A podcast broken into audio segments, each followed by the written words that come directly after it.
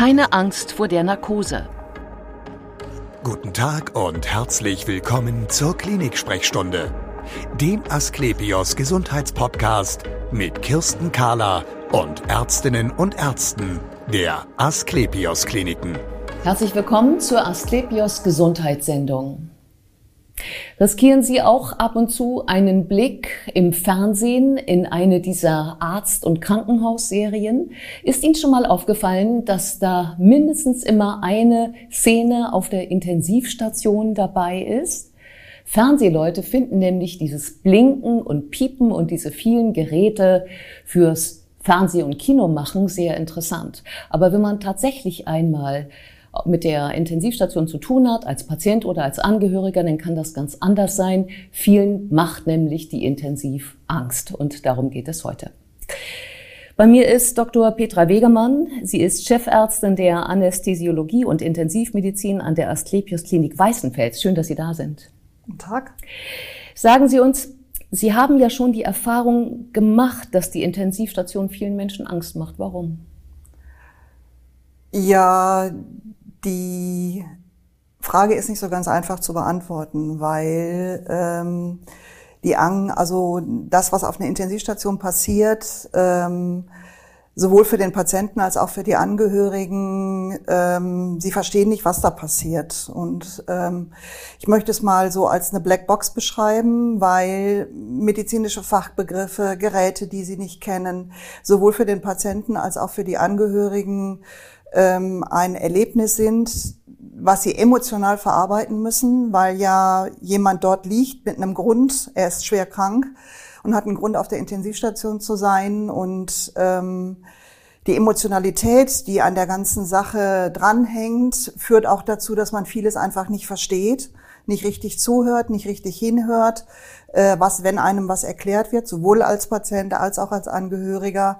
Und das, was dann übrig bleibt, ist ähm, viel Angst darum, ob derjenige, der dort liegt und behandelt werden muss, ähm, auch richtig behandelt wird und ob man das alles richtig verstanden hat, was auf der Intensivstation der Arzt versucht, sowohl den Patienten als auch den Angehörigen äh, zu erklären. Ja, ähm, befragen Sie da die Angehörigen nochmal? Also wenn vielleicht ähm, die, die, schlimmste Phase der Krankheit überstanden ist äh, von dem Patienten, sprechen Sie dann nochmal mit den Angehörigen und sagen, wie kam es euch vor bei uns auf der Intensivstation? Also wir kriegen ähm, ja, es gibt so einen sogenannten Feedbackbogen, den äh, sowohl Angehörige als auch Patienten ausfüllen können und bei uns abgeben können. Aber wir bekommen auch während äh, dem ein Patient da ist, äh, sowohl von ihm selbst auch von, als auch von den Angehörigen, Rückmeldung, ähm, ob es ihnen, ihnen gut gefallen hat, ob es ihnen gut geht oder was sie gerade mal nicht so gut fanden. Ähm, gerade die ähm, emotionale Belastung der Angehörigen, vor allen Dingen dann, wenn es ein Patient ist, der dort liegt, der, ich sag jetzt mal, dem Tode geweiht ist. Mhm äh, die ähm, nehmen alles nochmal besonders aufgeregt, emotional, zum Teil auch wahrheitsverändert wahr, weil sie das, was dort gesagt wird, gar nicht hören wollen zum Teil ja, und ja. anders verarbeiten und wenn sie den nächsten Tag kommen, auch ganz anders wieder erinnern. Ja. Und ähm, das ist ein ziemliches eine ziemlich schwere Aufgabe, auch für die Ärzte, die auf der Intensivstation arbeiten, da manchmal fünf Tage lang hintereinander immer das Gleiche zu erzählen, bis äh, dann man doch das Gefühl hat, dass die Angehörigen es verstanden haben. Aber das ist eine normale Schutzreaktion, die man als Mensch in der Situation hat, mhm. wenn man da als Angehöriger steht, äh, wo man einfach nicht richtig zuhört oder nicht richtig wahrnimmt. Ja, und tausend Dinge gehen durch den Kopf. Die mhm. positiven Sachen, die wir erleben, ist, wenn wir zum Beispiel Patienten durch eine schwere Zeit gebracht haben und es soweit ist, dass wir sie verlegen können in eine, in eine Frührehabilitation, dann sagen wir den Patienten immer und auch den Angehörigen, also wenn es ihnen gut geht, kommen sie gerne vorbei und zeigen uns, dass es ihnen wieder gut geht. Äh, und dann freuen wir uns. Und mhm. das ist was, was äh, viele Patienten dann auch wirklich machen, wenn sie manchmal nach einem halben Jahr oder Dreivierteljahr, wenn sie lange in der Reha waren, aber ähm, ganz viele, die das auch gut überleben, mhm. ähm, kommen dann zu uns und bringen Kuchen vorbei oder Kaffee oder äh, zeigen denen, gerade den Pflegekräften, für die ist das extrem wichtig, zeigen denen, ähm, was für eine gute Arbeit letztendlich wir alle getan haben. Mhm. Äh, wie viel Prozent Ihrer Patienten auf der Intensivstation erleben die denn wirklich auch bewusst?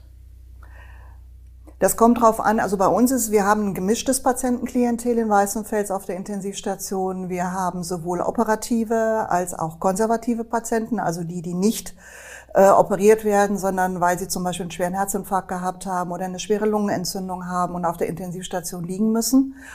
Und ähm, alle die Patienten, die eben nicht in einem echten oder künstlichen Koma sind und beatmet sind zum Beispiel, erleben die Intensivstation schon wach. Mhm. Das ist ungefähr, also es sind, man kann es schwer in Prozentzahlen ausdrücken, aber so ein, ein Drittel bis die Hälfte der Patienten ist schon wach. Mhm und bekommt auch alles mit, was um die drumherum passiert. Ja, und ähm, man liegt da durchaus, manche nur eine Nacht, aber manche auch vier Wochen, je nachdem. Ja. ja. ja. Ja, es, es ist dann schon das Erste, was man erlebt nach einer, nach einer Krankheit, die den Körper auch sehr gestresst hat dann unter Umständen.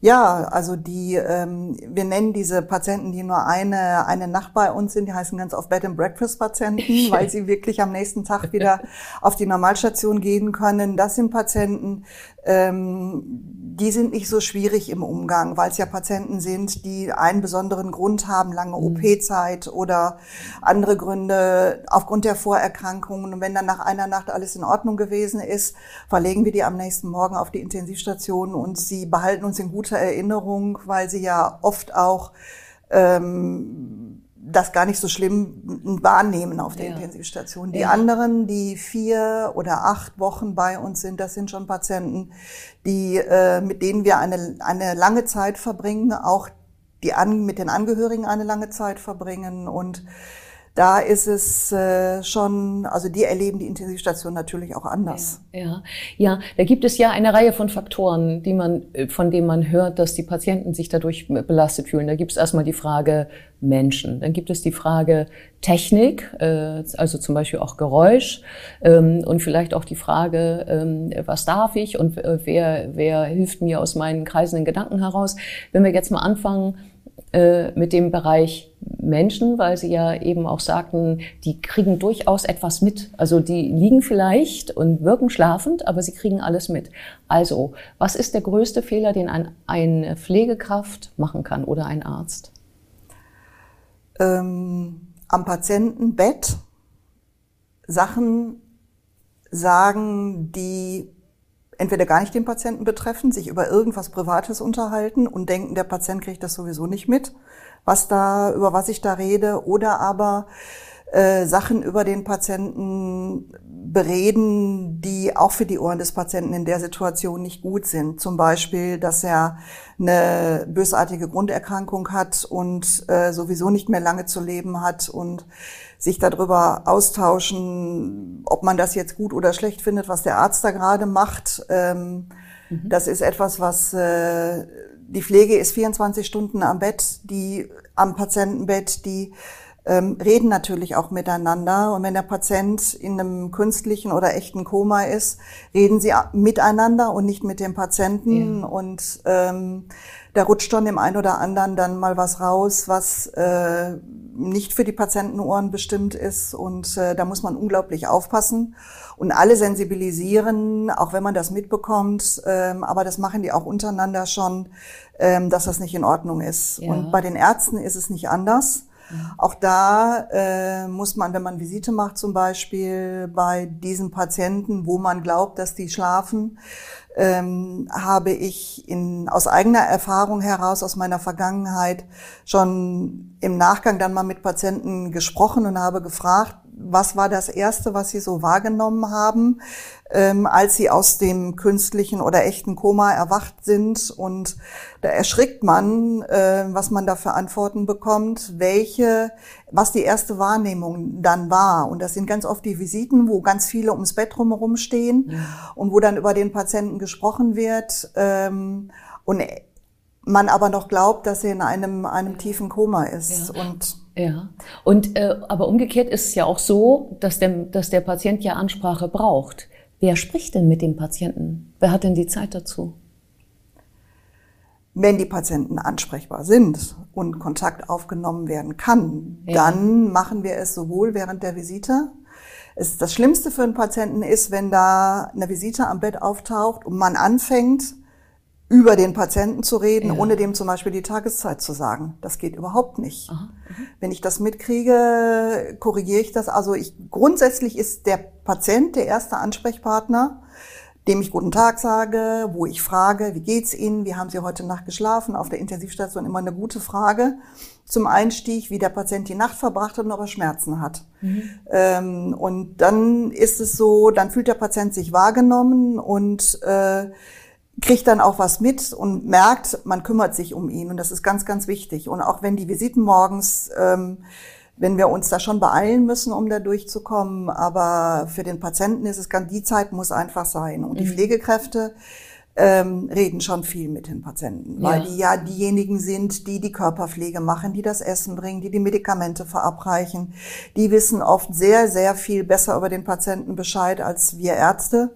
Und ähm, es ist auch in der Visite so, dass wenn die Pflegekräfte sind immer dabei auf der Intensivstation, wenn die Visite gemacht wird und dass man die viel fragen kann und viele Antworten bekommt, zum Beispiel dann, wenn der Patient jetzt mhm. auch nicht richtig ansprechbar ist, wie es um den Zustand des Patienten ist. Mhm. Da kriegt man von den Pflegekräften viel, viel mehr eine Antwort. Ja, ähm, die äh, Frage eben, äh, wie denn der Patient die Nacht verbracht hat, bringt mich auf die Technik.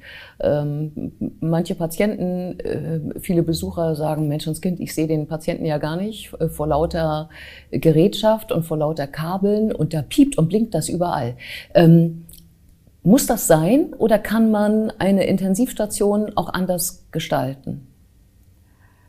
Das hängt von dem, ich sage es jetzt, nenne es jetzt mal Level der Intensivstation ab. Es gibt hochtechnisierte Intensivstationen, wo Patienten liegen, die ein Lungenversagen haben, die ein Herzversagen haben, die an, an Geräten hängen, die äh, auch jede Minute im Auge behalten werden müssen, wo ich sage jetzt mal, man es sich nicht leisten kann, einen vernünftigen Tag-Nacht-Rhythmus äh, für die Patienten herzustellen.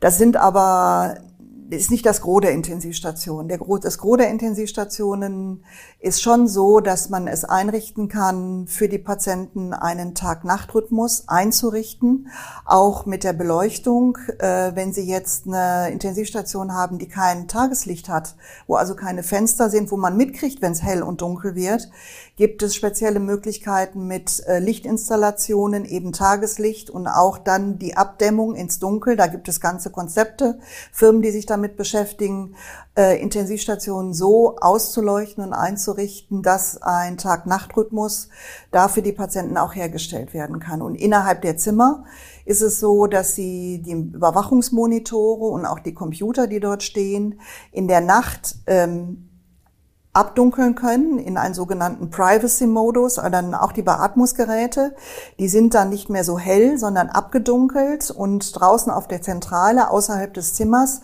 sieht man die Daten ja sowieso auch und äh, das vermittelt dem Patienten, also es schafft Ruhe um den Patienten. Das heißt, es muss gar nicht piepen, äh, um, Nein. damit man äh, im Schwesternzimmer merkt, dass es einem Patienten nicht gut geht, sondern das sehen die da sowieso? Ja. Aha. Auf einer Intensivstation sind die Patienten alle an eine sogenannte zentrale Überwachung angeschlossen, wo also, wenn zum Beispiel ein Alarm losgeht, geht der an der Zentrale auch los und die, äh, wir sehen sofort, in welches Zimmer wir jetzt müssen und welchen Patienten es geht, weil man kriegt es, je nachdem, wie groß die Intensivstation ist, nicht zwangsläufig immer mhm. gleich mit, mhm. welches Zimmer das jetzt ist oder welcher Patient das jetzt gerade mhm. ist. Und mhm. gerade in der Nacht wenn man Ruhe schaffen will, hat man eben die Möglichkeit, die Monitore in den Zimmern leise zu stellen, damit die Patienten schlafen können. Ja. Das ist ganz wichtig, denn ja. spätestens nach drei nicht geschlafenen Nächten wird jeder ein bisschen komisch am nächsten Tag. Ja, auf jeden Fall, auf jeden Fall. Äh, was Sie mir noch erzählt hatten, als wir uns das erste Mal unterhalten hatten, war, äh, man liegt ja häufig auf dem Rücken, man guckt gegen die Decke und man schläft, träumt, wacht auf, schläft, träumt, wacht auf und sieht die wildesten Dinge. Was, was können Krankenhäuser tun, damit einem nicht buchstäblich die Decke auf dem Kopf fällt, sozusagen?